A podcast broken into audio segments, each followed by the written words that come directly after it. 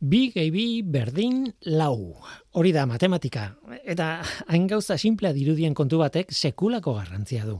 Bi gehi bi berdin lau. Askotan entzuten da esaldi tipikoa, ez? Futbolean edo artean edo literaturan edo auskalo zertan bi gehi bi ez dela beti lau. Bueno, askotan entzuten da, baina nik ere askotan esan dut. Hori gezurra da. Bi gehi bi beti da lau gertatzen dena da futbolean, artean, literaturan edo dena delakoan planteamendua nekez izaten dela bi gehi bi. Errealitatea komplexuagoa izaten da eta matematikoki aztertu nahi baduzu, ba, kontuan hartu beharrekoak faktore asko eta komplexuak izaten direla. Baina oinarrian bi gehi bi dago hor eta eskerrak emaitza beti lau dela. Jendeak ez da, e, jendeak ez du kontatzen barkatu ordea, matematikak beste baliabidea altxu batzuk dituela errealitate horretan laguntzeko. Bi gehi bi berdin lau planteamendua ez da nahikoa, ba adibidez, egaztin bateko egoak diseinatzeko. Edo zuk etxean iturria zabaltzen duzunean ura irteteko. Bi adibide besterik ez dira, baina, bueno, bizigaren testu inguru honetan, milaka milioi adibide daude horrelakoak. Sinistu ala ez, e, ura etxeko iturretik irteteko matematika asko behar da. Eta batzuetan horrek azaleratzen dituen arazoa konpontzeko ezinbestekoa da maila altuko matematika. Mm, baina guk iturria irikitzen dugu etxean, eta handik ura ateatzen da, bestelako zailtasunik gabe. Eta beraz ez dugu igartzen zer dagoen horren atzean. Bueno, horren atzean ez dago matematika bakarrik, eh? noski, beste disiplina askoko lan komplexuak daude asko behar dira, eta baita matematikakoa ere. Eh? Ba, horren guztiaren ondorioz, matematikak adar asko ditu. Arlo edo esparru asko. Eta errealitateak arlo horietako bat baino gehiago kombinatzea eskatzen du askotan. Estatistika, geometria, topologia, aritmetika eta algebra adibidez, bueno, ba, oso izen akademiko pedanteak ditu, ez? Eta matematika formalarekin lotzen ditugu, noski. Baina zer esaten diazue grafoen teoria iburuz? Edo gaur aztertuko dugun matematikaren adarra? Jokoen teoria. Ez dirudi matematika serioa, baina bada. Itxurak engainatzen gaitu. Grafoen eta jokoen teoriak kombinatuta adibidez, bidaiak egiten dituzu konturatu gabe. Baina horixe, iturritik ura modu simplean ateratzen duzun bezalaxe, ba, hor daude. Konturatu gabe, baina hor daude. Gaur jokoen teoriari egingo dio kaso. Gaur serio jarriko gara izen barrigarri horrekin, bueno, ezagutzen dugun teoria matematiko batekin. Ongetorri norteko ferrokarrilera. Euskadi Erratian, norteko ferrokarrila.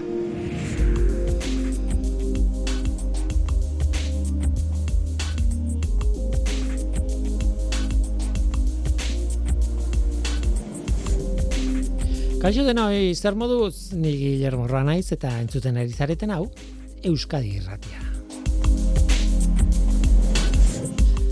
Jokoen teoriari buruz hitz egiteko adibide harrigarri bat aukeratu dugu. Imaginatu biologiaz ezer gutxi dakien norbait ari dela minbizia ikertzen. Imaginatu. Normala diruditzen. Ba horixe gertatzen da eta eskerrak. Norbait hori Anik Laruel Belgikarra da berez ingeniaria, baina bueno, ekonomia lari eta matematikari sartuta nolabait, eta gaur egun Euskal Herriko Unibertsitatean Ikerbask ikertzailea. Eta ara, gilturroneko kartzinoma baten ikerketaren zati garrantzitsu bat ari da eramaten. Eramaten gidatzen denetik egiten du Laruel biokruzeseko onkologoekin ari da lanean. Haiek eskatuta gainera tumoren azkuntza ikuspuntu berri batetik ikusteko. Eta oraingoz lortu dituen emaitzak ez dira espero litezkeenak. Ez behintzat kasu guztietarako. Horretaz hitz egingo dugu gaur. Hain zuzen ere, mm, bizitan izan gara Anik Laruelen bulegoan, e, arekin gainera gaztelaniaz e, egin behar izan dugu, eta bueno, nolabait, bizita horren kronika bat egingo dugu. Kronika izango da gure gai nagusia, erreportaje zabal baten bitartez. Eta bestela, jokoen teoriari helduko diogu gaurko saioa monografikoa izango delako. Teoriaren adibide simpleak ere plazaratuko ditugu. Alditugun guztiak. batzuk planteamendu simpleekin, beste batzuk planteamendu errealista batetik abiatuta. Guazen ba, hau da norteko ferrokarrila, zientziaz betetako hitzak.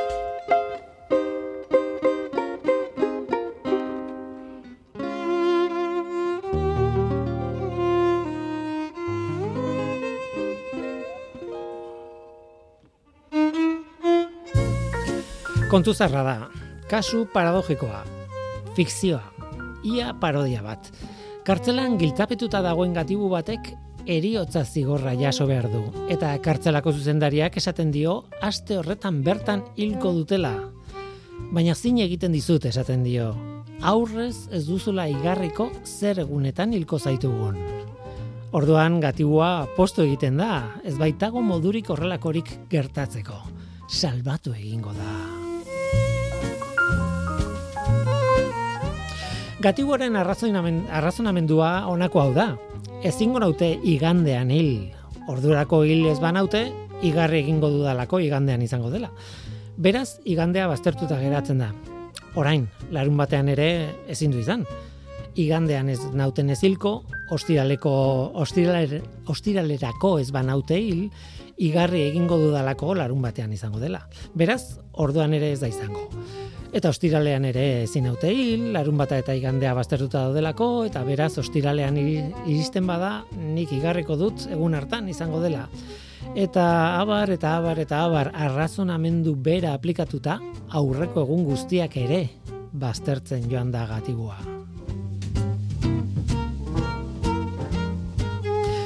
Baina azte azkenean hil egin dute, eta zuzenderiak esandakoa bete dua. Aste horretan hil dute, eta gatibuak ez du igarri zer egunetan izan behartzuen.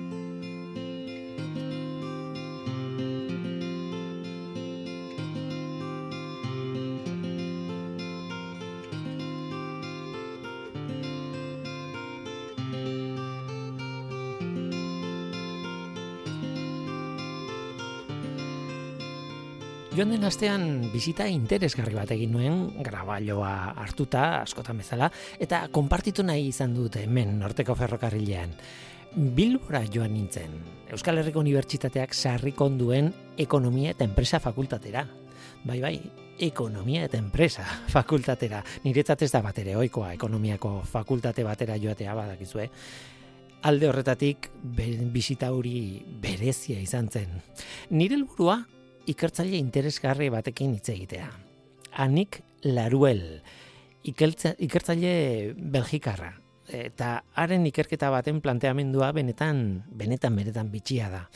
Bera ez da matematikaria, ez da onkologoa edo medikoa ere, pentsa ekonomia eta enpresa fakultatean egiten du lan, eta hala ere, matematikako jokoen teoria ari da aplikatzen giltzurruneko minbizi mota baten ikerketari zelula argien giltzurroneko kartzinomaren ikerketa bati. Claro, cuando pasas a la biología, la mejor estrategia es, eh, digamos, la que se reproduce más.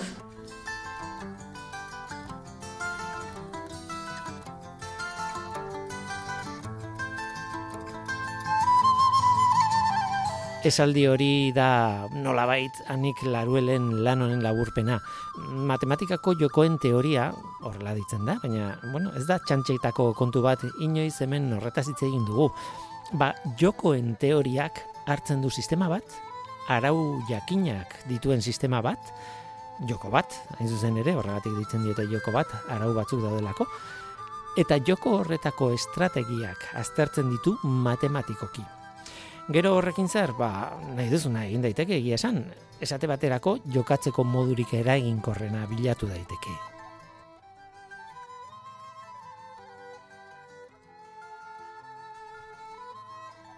Adibide bat.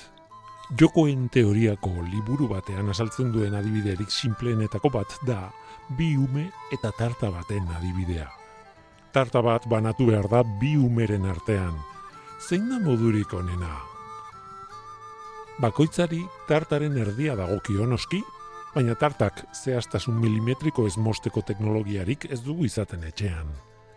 Azkenean, berdin du zer egiten duzun, umeetako bat beti kexatuko da, tarta puska txikiena egokitu zaiolako.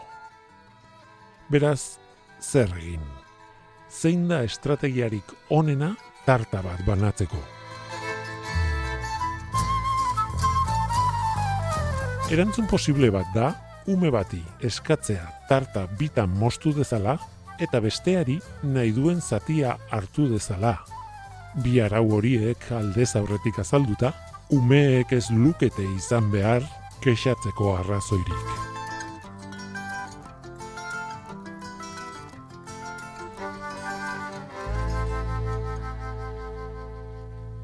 Jokoen teoria matematikan problema askotan erabiltzen da, egia esan, negoziak eta bat joko bat da matematikoki. Mm, bai eta bizitza errealean, joko izena dutenek ere, erabiltzen dute jokoen teoria hori astarteko. Xakea adibidez, ez? Xakea jokatzeko modurik eraginkorrena bilatu daiteke, mm, baino egia esan, bueno, komplexu egia da xakea, badakizue, eta naiz eta matematikoki aztertu eta nahi duzuen formula guztiak aplikatu, inork ez du lortu jakitea, ba ote dagoen estrategiarik xakean inoiz ez galtzeko. Interesgarria da. hori gertatzen da, badakigu estrategia hori dagoela adibidez beste joko simpleago batzuetan, iruko hartzain jokoan adibidez. Iru marran deitzen dugun hori ez, badago joko horretan ez galtzeko modu bat. Zure piezak patroi jakin bati jarraituta mugituzkero, ezin duzu partida bat galdu iruko hartzain jokoan, ez? E, hori denok dakigu eta badakigu erabiltzen dugu sistema hori, ez? Ja, xakean aldiz horrelakorik badagoen edo ez, ez dakigu. Komplexu egia da. Hori bai badakigu xakea badela irabazle bakarreko joko bat jokalari batek irabazten badu naita ez, besteak galdu egiten du. Ez dut, eh, ez dut beti batek irabazten, baina, bueno, mm, irabazten badu besteak galdu egiten du. Negoziak eta bat adibidez, ez berdina da. E, partaide guztiak irabazle izateko moduko joko bat izan daiteke adibidez, ez? Tira hori guztia astartzen du matematikaren jokoen teoria, noski formula matematikoak erabilita eta hauek adibide xume batzuk besterik ez dira mila aplikazio ditu jokoen teoriak. Esan dakoa, joko batean jokatzeko modurik eraginkorrena bilatu daiteke horrela, edo besterik gabe joko horren funtzionamendua aztertu daiteke. Eta hori da anik laruel haren ikerketan egiten duena tumore batekin, minbiziarekin. Tumore erasokor batek nola funtzionatzen duen matematikoki aztertu, edo, bueno, e, haren zelulek nola funtzionatzen duten, eta horri esker agian, agian etorkizun batean, onkologoek haren kontra bueno, egiteko tratamendu eraginkor bat topa dezakete. Agian bai agian ez, baina norski, matematik lagundu egiten du.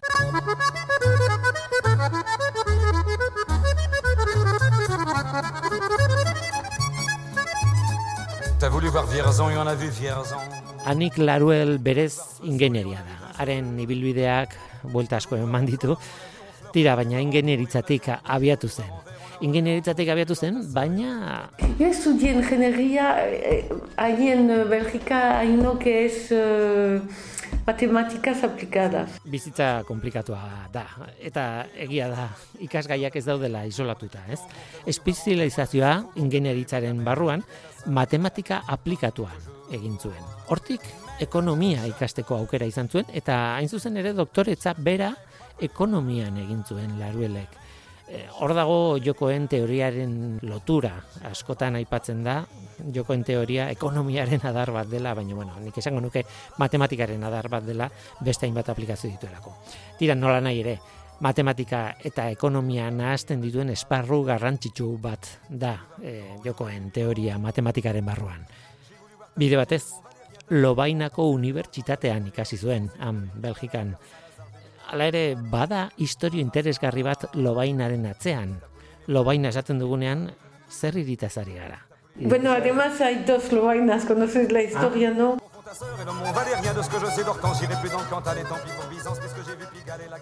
Lobainako unibertsitatea ospetsua da. Zaharra eta ospetsua. Belgikan bi hizkuntza daude, flandestarra eta frantsesa. Lobaina bien arteko mugatik gertu dago. Eta hirigunea bezala, Unibertsitate zahar eta ospetsu hori fizikoki alde flandestarrean dago. Mila bederatzerun da irurogeita zazpian, gerra linguistiko diturikoa piztu zen.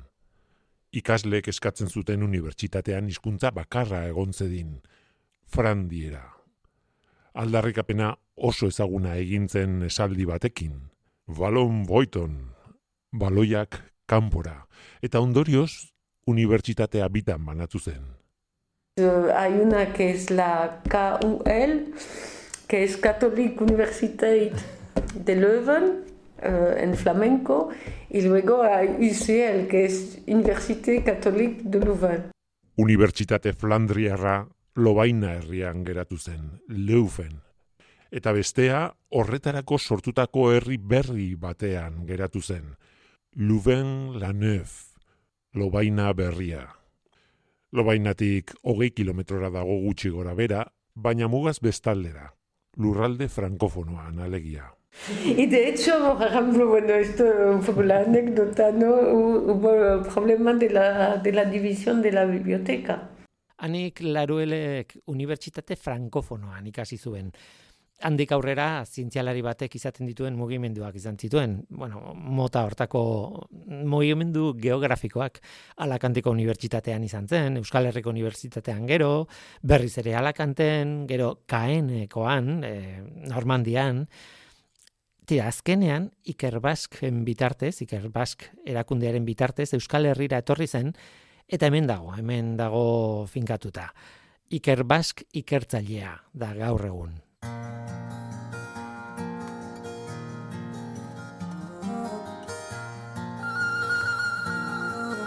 Proiektu honen historiak ibilbide kuriosoa du. Laruel irratira gombidatu duten behin, hain zuzen ere, irratira, matematikako jokoen teoriari buruz hitz egiteko. Teoria hori zer den azaltzeko, zertan aplika daitekeen, bueno, printzipioz bestelako ondoriorik izango etzuen irratiko elkarrizketa bat, ez? Divulgazioa, besterik ez. Beste alako bat, badakizu gurea bezala. Baina elkarrizketa jakin horren entzule batengan interes berezia piztu zuen emititutako programak.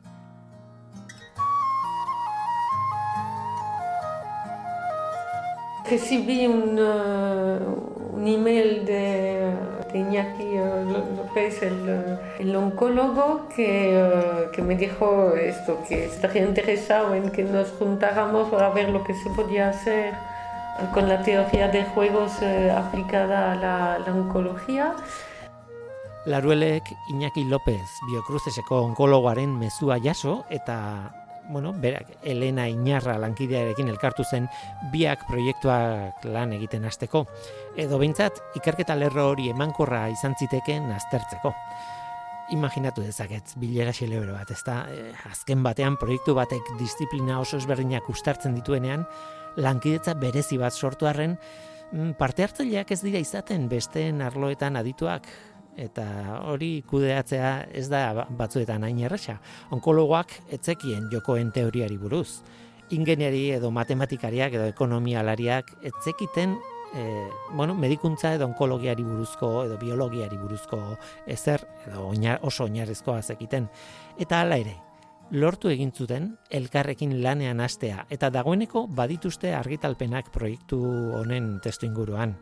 Izan ere, Anik Laruelek ezaugarri bat ikusi zuen hasiera hartan minbizian matematikaren bitartez aztertzeko gakoa izango zena.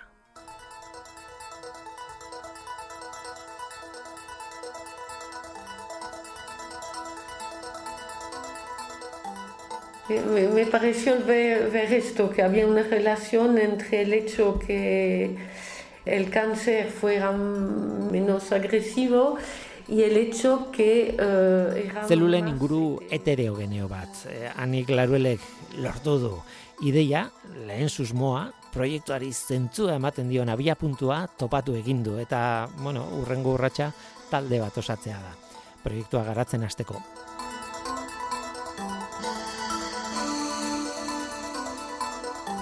Eta bialdetatik, egia esan, bialdetatik gehitzen da jendea. Iñaki López onkologoak proposatzen du Claudia Manini sartzea taldean, Turingo San Giovanni Bosco ospitaleko mediku eta ikertzaile italiarra. Eta nik laruelek berak, Elena Inarra aipatu dugu, ba, Elena Inarraren lankideaz gain, Andre Rocha ingenieria proposatu zuen, Rio de Janeiroko Unibertsitate Pontifizio Katolikokoa, Brasilegoa. Taldea oso anitza, eta, eta hori hona da, bai herrialdeen aldetik, bai eta zientziaren esparruen aldetik ere. Dagoeneko laupa bost argitalpen dituzte, talde horrek indarra handia izan du, eta proiektuak aurrera egin du.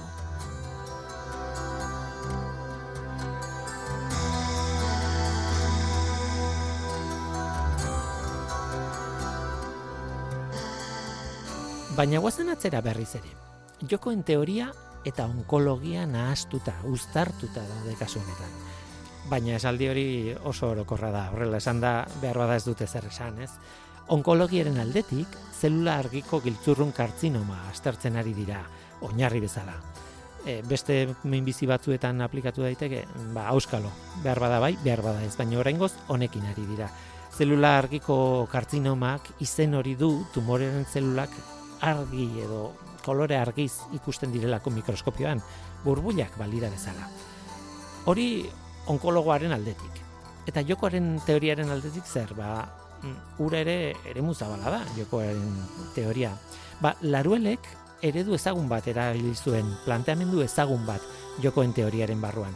Belatz usoa izeneko jokoaren planteamendua erabiltzen du. E, inglesez oso ezaguna da e, esparru horren barruan. Hawk Dove eh, model edo eredua. Belatz usoa. Mm, bueno, belatz usoa jokoaren ereduak aztertzen du parte hartzaileak aukeran bi jarrera dituen eredu bat. Bata agresiboa, erasokorra izan zaitezke, hori da belatza izatea, eta bestea bakezalea edo pasiboagoa edo kontserbatzailea deitu nahi duen bezala, hori da usoaren jarrera negoziak eta politiko asko aztertzeko erabiltzen da eredu hau adibidez. Azkenean, kasu bakoitzean, zer da hobea? Erasokor jokatzea edo pasiboa jokatzea, defendatzailea izatea.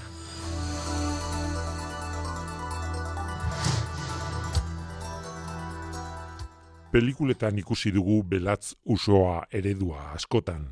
Imaginatu, bi auto elkarren parean abiadura bizian bata besteari gerturatzen talka egin baino lehen zeinek eutxiko dion denbora gehiagoz lehiari. Hori da planteamendua. Gidarietako bat bazara, bi aukera dituzu, jarrera erasukorrarekin aurrera egin, autoa ez gelditu ez desbideratu, edo jarrera pasiboa, autoa geratu, desbideratu. Ustez, jarrera agresiboa hartzen duen gidariak irabaziko du, baina biek hartzen badute jarrera hori istripua izango da. Koste handia izango da bientzat, naiz eta leian irabazle izan. Beraz, bata agresiboa bada, bestearen estrategia onena pasibo izatea da, eta alderantziz. Hori askotan gertatzen da egunerokoan. Leia askotan estrategia agresiboa hartzen duen lehenak irabazteko aukera handiak ditu bestearentzat hobea delako jarrera pasiboa hartzea. Galtzeko gutxiago du. Biek jokaera agresiboa dutenean leia horretan, ba, bueno, izan liteke parte hartzaile batek irabaztea eta besteak galtzea. Alegia, bigarren horrek leiaren kostea, besterik ez eskuratzea. Izan liteke. Istripuan adibidez batek ez du ondoriorik izaten eta besteak kalte osoa jaso, bueno, izan daiteke. Baina emaitza hori gutxitan izango da gehienetan jarrera agresiboa biek dutenean, biek jasotzen dute kaltearen zati bat. Naiz eta erdia tardiaz izan, naiz eta proportziotan ezberdina izatea bakoitzarengan. Entonces, promedio van a llevarse uh, el recurso menos el coste de la pelea dividido por dos. Matematiko kinoski oso formula simplea da, baina kostearen faktorea barneratzen du hori da garrantzitsua eta kostea haundia izan daiteke. Horregatik horixe hartzen dute edo zuten kontuan xakean jokatzen zuten softwareek, programak, ez, ordenagailuko programak.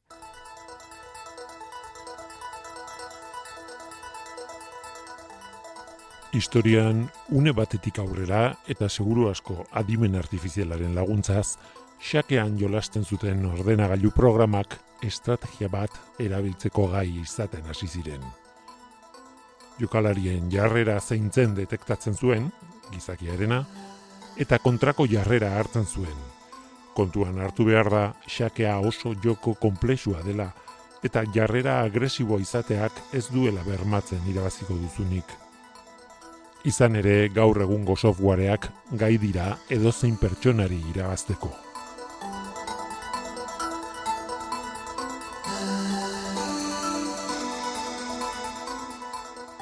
Nola nahi ere, zer zer ikusia du honek guztiak tumore batekin?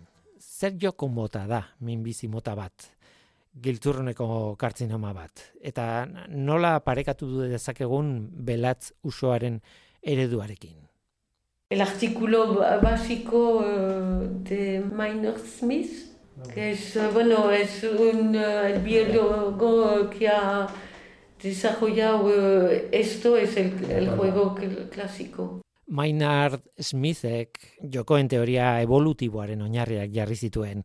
Evolutiboa esaten zaio, ba denboran evoluzionatzen bilakatzen den sistema bat astartzen duen eredua bat delako jokoen teoriaren barruan. Beraz, biologiarako oso egokia, biologiako sistemak etengabeari dira evoluzionatzen edo aldatzen edo egokitzen edo nahi duzuen bezala, ez?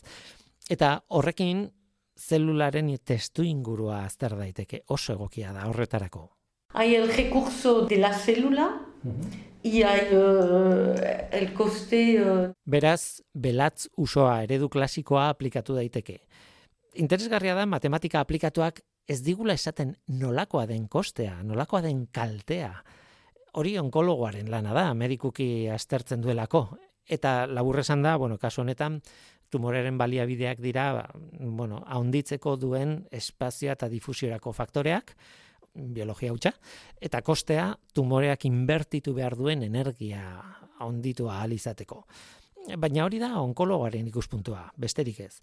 Matematikariek beste zerbait bilatzen dute. Hain zuzen, horixe, belatz usoa eredu klasikoa aplikatu daiteke zelula baten funtzionamenduan, edo zelula mota baten funtzionamenduan, Baina noski, ikerketa honek urrats bat arago eskatzen zuen ematea, e, tumore bat askoz ere egitura komplexuagoa delako. La novedad que introducimos es la posibilidad de encontrarte uh, con el clásico, hay un solo tipo de células posibles, Otro sería de decir que hay dos tipos de células posibles y otro tres. Eta hor rasten da planteamendu interesgarriena.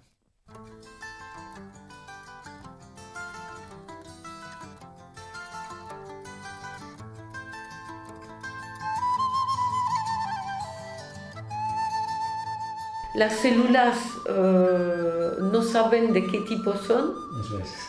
pero reconocen el tipo del, de la otra. Eta horrek esan nahi du, bere bizitza normalean zelula batek duen kakotzen artean jarrera inguruan dituen zelula moten araberakoa izango dela. Alegia, zelulak estrategia honena aukeratuko du inguruan ikusten duen zelula moten arabera. Ikusi, badakizu, edo antzeman, edo tumore batzuetan kasuetan zelulak etengabe azten eta ugaltzen ari dira, agresiboak dira inguruan dituzten zelulak etengabe ugaltzen ez badira, alegia besteak pasiboak baldin badira, ez? En una población lo que es estable es que una proporción V partido por C sea agresiva y el, al revés, uh, uno menos V partido por C sea pasiva. Esto es lo que es estable formulek ematen diete matematikariei gakoa jakiteko zenbat zelula diren zer motakoak. Sistema osoa egonkorra izateko edo bilakara osoa egonkorra izateko. Alegia, tumorea ez desagartzeko eta tumoreak beste zelula guztiak ez suntzitzeko.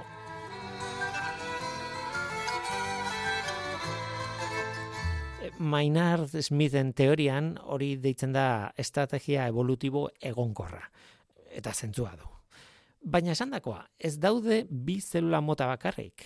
Beraz, laruelen taldeak hiru zelula mota dituen sistema bat ere aztertu du. Sistema komplexuagoa da matematikoki, mm, baina aukera interesgarri gehiago sortzen ditu. Zelula batek ez du estrategia bakarra aukeran. Azkuntza egonkorra izateko bat baino gehiago dauka aukeran. Coger un comportamiento distinto según el tipo con quien me encuentro. Eso sí. Azkenean zelula batentzat agresiboa izateko probabilitatea asko aldatzen da inguruaren arabera. Laruelen taldeak probabilitate horiek kalkulatu ditu. Eta emaitza harrigarri bat ikusten da. Entzun dezagun, laruelek nola azaltzen duen kontu hau. Hogeita bost segunduko audioa da. Si ahora pasamos esto a la oncología puede significar que la estrategia de maximal uh, dosis uh, que se puede uh, aguantar al paciente quizá no es la, la mejor si lo que hace es hacer que se reduzca la, la heterogeneidad del, del tumor. Niretzat hau harrigarria da, baina iradokizun matematiko interesgarri bat da agian, agian, dosi handieneko estrategia ez da egokiena beti. Badirudi logikoa dela, pazienteak jasan dezaken kimio handiena jaso behar duela, adibidez, ez? Hori pentsaliteke hasiera batean. Baina matematikak esaten du agian ez dela beti horrela. Zergatik, ba, tratamendu agresibo horren ondorioz geratuko diren zelulen artean, litekena da gehienak mota berekoak izatea eta horrek bidea errastuko lioke tumorearen azkuntzari. Aldiz, tumoreak inguruan oso zelulen multzo dibertsoa topatzen baldin badu, agian handiagoa egiteko zailtasun gehiago izango ditu. azalpen bat da. E, ez dakit azalpen egokiena, baina, bueno, iradokitzen du horrelako zerbait, e, emaitza matematikoak. Konturatu zaret, ezta? Etengabe ari naiz esaten agian edo litekeena da eta horrelako terminoak, ez? hau teoria matematiko baten azterketaren emaitza delako. Besterik ez. Lagundu dezake, segurasko laguntzen du, baina ez da egi absolutua. Onkologoek aztertu behar dute hau benetan horrela den, edo kasu batzuetan bai eta beste batzuetan ez, edo, bueno, tira, zein den errealitatea, ez? Baina ez da behin betiko erantzuna edo zein tratamendutarako, edo, ez? Hain zuzen ere, ez da tratamendu baterako agindua baina laguntzen du. Anik laruel ere oso zurra da esaldi horretan, ez? Puede significar esaten du, eta quizás esaten du, eta, bueno, e, kontuz hitz egiteko eta komunikatzeko ideia da. Kasu horretan, alegia, tumorea homogeneoago bilakatzen badu, eta kasu horretaz ari da, dosia handieneko dosiaren soluzioa ez dirudi egokiena, baina tira, ikusteko dago hori. Ba, onaino nire bizitaren erreportajea. Oso interesgarria benetan. Euskertu nahi diot anik laruel ikertzaileari egin zian harrera eta nirekin pasazuen denboraren gatik. Eta gainera hizkuntzaren zailtasunak gaindituta eskaini ziren aukera bere lana esagutzeko, ez? Matematika hitz egin genuen, zientzia hitz egin genuen, baina ez hori bakarrik, ez? ona ekarri ditudan audioak baino askoz elkarrizketa luzeagoa izan genuen eta oso gustora on ginen. Norberak bere ibilbide profesionala kontatu zuen ikertzailea izatearen arazoak eta plazerrez ere hitz egin genuen. Topaketa oso oso atsegina izan zen eta eskertzen diot pila bat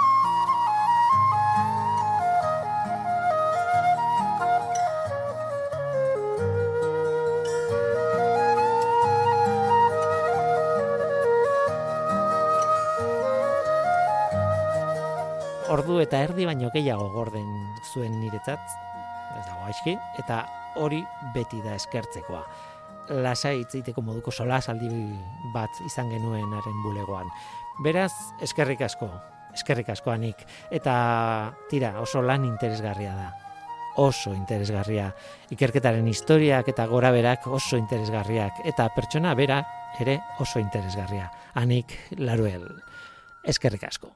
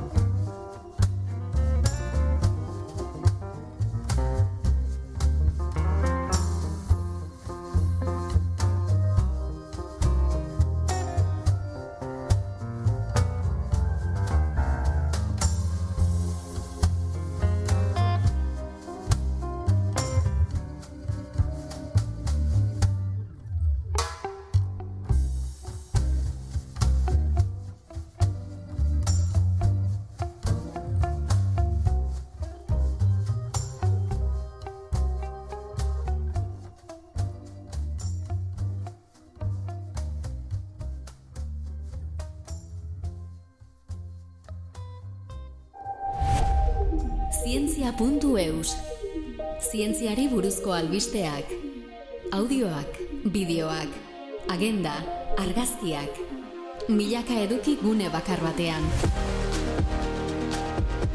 Elujarren zientzia ataria zure eskura. Entzun, irakurri, ikusi eta ikasi. Far West kontzeptua ez dakitzen baterainoko fidagarritasun historikoa duen, bueno, kontzeptua berak mm, eramaten gaitu pentsatzea du zer gauza, beraz, ez. Baina arketipo asko eta irudi mental asko sortu dizkigu, ezta? Batez ere pelikulen bitartez. E, proposatzen dizuet ara joatea, hori baliatzea eta arketipo hoiekin eta ideia hoiekin ara joatzea. Matematikako jokoen teoriaz hitz egiten jarraitzeko.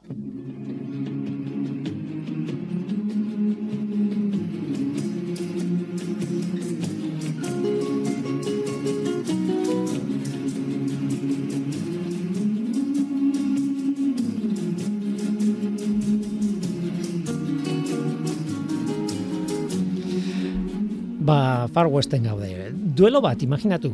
Baina biren arteko duelo izan beharrean, hiru lagun dira. Eta hirurak aldi berean tiro egin ordez, banaka egingo dute tiro daukaten bala bakarrarekin.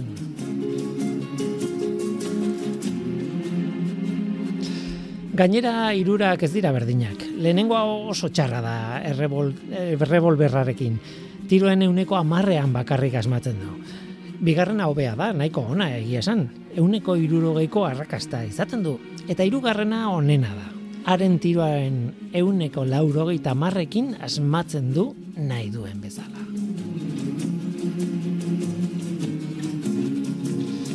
Orain, galdera simplea da. Lendabizikoaren txanda da, ia ziur kale egingo du tiroarekin. Zein da tiratzaile txar horrentzat estrategiarik onena. Zeinen kontra egingo du tiro, non dauka bizirik jarraitzeko probabilitate haundiena.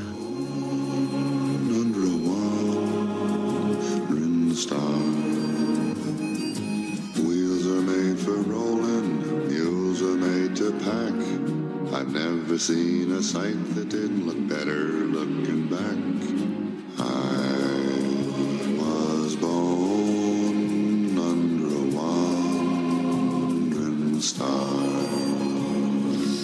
Ba, jokoen teorien arabera, e, eta aukera guztiak aztertuta, egia esan, estrategia guztiak aztertuta, ez du oso itxura ona haren egoera, lehenengo horren egoerak. Hala ere, zerbait egiten saia daiteke. Which within me luck will never come true. Tiro egiten badio bigarrenari gaizki. Tiro asmatzen badu ere, mm, auskalo, baina tiro asmatuko balu ere, gero tiratzaile honenaren bala jasoko luke eta ia ziur hile egingo zen. Honenaren kontra tiro eginez gero gauza bera edo kerrago. Orduan, zer egin dezake?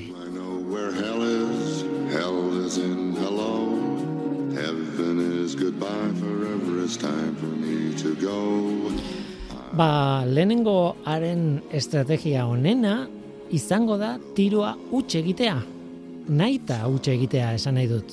Airera tiro egin. Bigarrenak hirugarrenari egingo dio tiro, segurazko, eta hamar tirotatik seitan asmatzen du gainera. Beretan asmatzen badu lehenengoak bizirik iraungo du. Asmatzen ez badu, hirugarrenak seguru asko bigarrena hilko du eta ez bera. Eta gainera euneko larogeita marreko probabilitatearekin. Ez da aukera txarra lehenengoarentzat. Ez da oso ona, baina aukera onena da. Far West, matematika.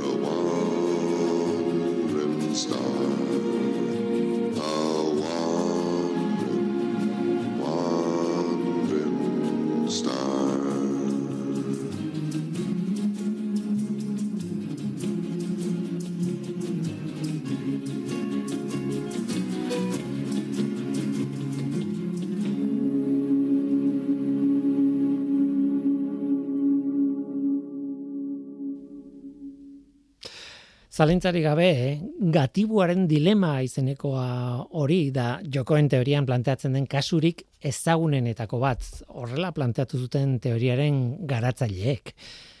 Poliziek delitu baten bisusmagarria atxilote dituzte. Ez dute horiek zigortzeko behar adineko frogak, eta beraz, erabakitzen dute galdeketak egitea, baina banaka eta bakoitza bere aldetik. Biei galdetuko diete, ea bestea erruduna ote den ala ez. Susmagarri bakoitza gela batean dago eta horixe galdetuko diote, ea bakoitzari bestea salatzen ote duen edo ez. Bestearekin komunikatzeko aukerari gabe daudelako, noski. Eta biei eskaintzen diete tratu bera. Alegia. Zure laguna salatzen baduzu, eta ark ez badu ezer esaten, ura kartzelan sartuko dugu amar urtez. Eta zu, aske utziko zaitugu. Eta alderantziz, zuk ez baduzu zer esaten eta zure lagunak salatzen bazaitu, bera askatuko dugu. Eta zu, kartzelera joango zara. Amar urtez. Tira, biak isilik geratzea erabakitzen baldin badute, biak joango zarete kartzelara sei hilabetez. Eta biek aitortzen baduzue errudunak zaretela, sei urteko kartzela izango duzue. Beraz, joko bada. Bakoitzak erabaki behar du zer egin galdetzen diotenean. Bestea salatu edo ez salatu. Eta horren arabera e, zigorra jasoko du, baina zigor hori ez da mm, salatzen dutenaren araberakoa bakarrik. Besteak zer egiten duen hori sekulako garrantzia du kasu honetan. Hori da gatiboren dilema ospetsua. Orain, zuk egoera horretan zer egin behar duzu? Pentsatu. Nik ez dut soluziorik emango eta egoera ez da ona eta konfliktoa da eta noski aztertu behar da eta norberak erabaki behar du zer egin. Baina zein da, zein uste duzu dalik e, estrategia honena? Tira gatiboren dilema klasiko bat matematikan. Kontu teorikoa da, baina harrigarria da zenbat aplikazio dituen egunerokoan. Horrela planteatuta poliziak eta gatibuak eta bueno, eh, delitu bat eta bar ematen du oso gauza barregarria dela edo bueno, eh, kontu bat besterik ez dela. Baina ez, egunerokoan mila kasu daude horrelako erabakiak hartu behar direla eta hartu egiten ditugu. Baina utzi zue planteatzen haietako bat, egunerokoan bizi izan dugun edo ikusi izan dugun hoietako bat kirolaren munduan askotan ikusi duguna gainera. Txirrindularitzako etapakako lasterketa batean, ba etapa horietako bateko adibide tipiko bat.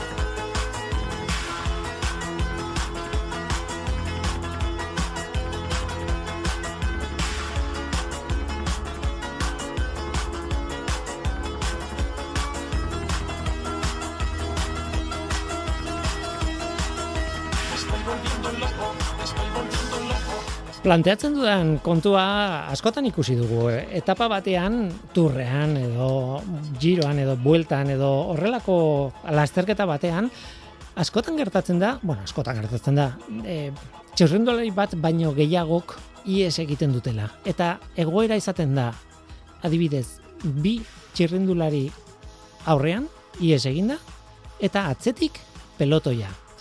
Eta hasieran ez da ezer gertatzen, beraiek lortzen dute abantaia eta mm, bueno, hor gelditzen da kontua.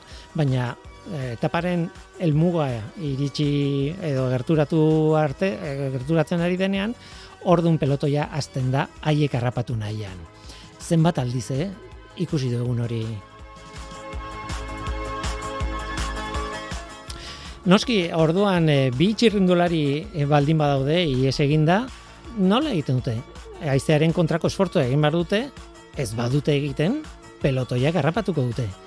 Hau da gatibuaren eh, adibide bera edo aplikazio bat biek ez badute ezer egiten, pelotoiak harrapatuko ditu. Batek tiratzen baldin badu eta besteak ez, bigarren horrek irabazteko aukera gehiago izaten ditu ez duelako esfortzure handirik egin. Eta aldiz, biek tiratzen baldin badute, agian lortuko dute e, bakarrik iristea mugara, baina biek tiratzen badute, biak nekatuko dira. Eta hor ja kontu fisiko bada. Azken batean indarra egitea edo ez indarra egitea edo aurra, aurrea hartzea eta aizearen kontra pedaleatzea erabaki bada. Gatibuaren dilemaren adibidetako bat.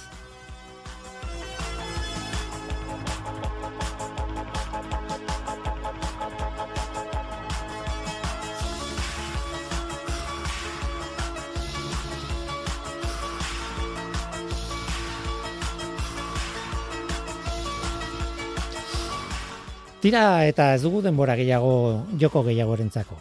Beraz, hemen utziko dugu. Ez dago gaizki gaurkoa. gu bagoaz.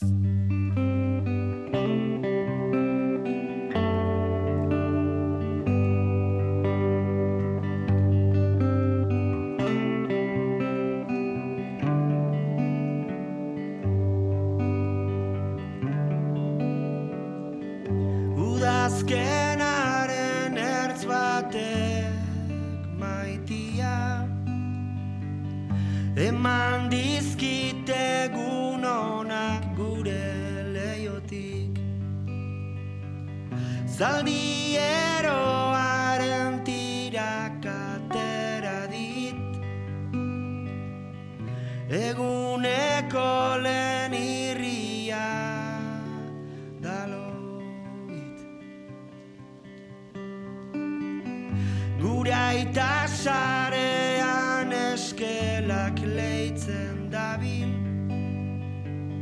Gaztain ondoak imatzen jarri aurretik. Adaskak betiko kutxan gorde dizkit. Sugar hau guztiz inoiz itzalez dadin. Ba, onaino gaurkoa, gaur gurekin anik laruel izan da, edo guarekin izan gara. Bueno, edo nola ere, eskerrik asko anek. Eta eskerrik asko zuri ere bai entzule, badakizu, gu hemen gaude. Norteko, abildua, eitb.eus. Gaur teknikaria Mikel Olazabal izan da, eta mikroren aurrean ni, Guillermo Roa, Eluiar Zientzia taldearen izenean. Datorren astean gehiago, orduratu ondo izan. Agur!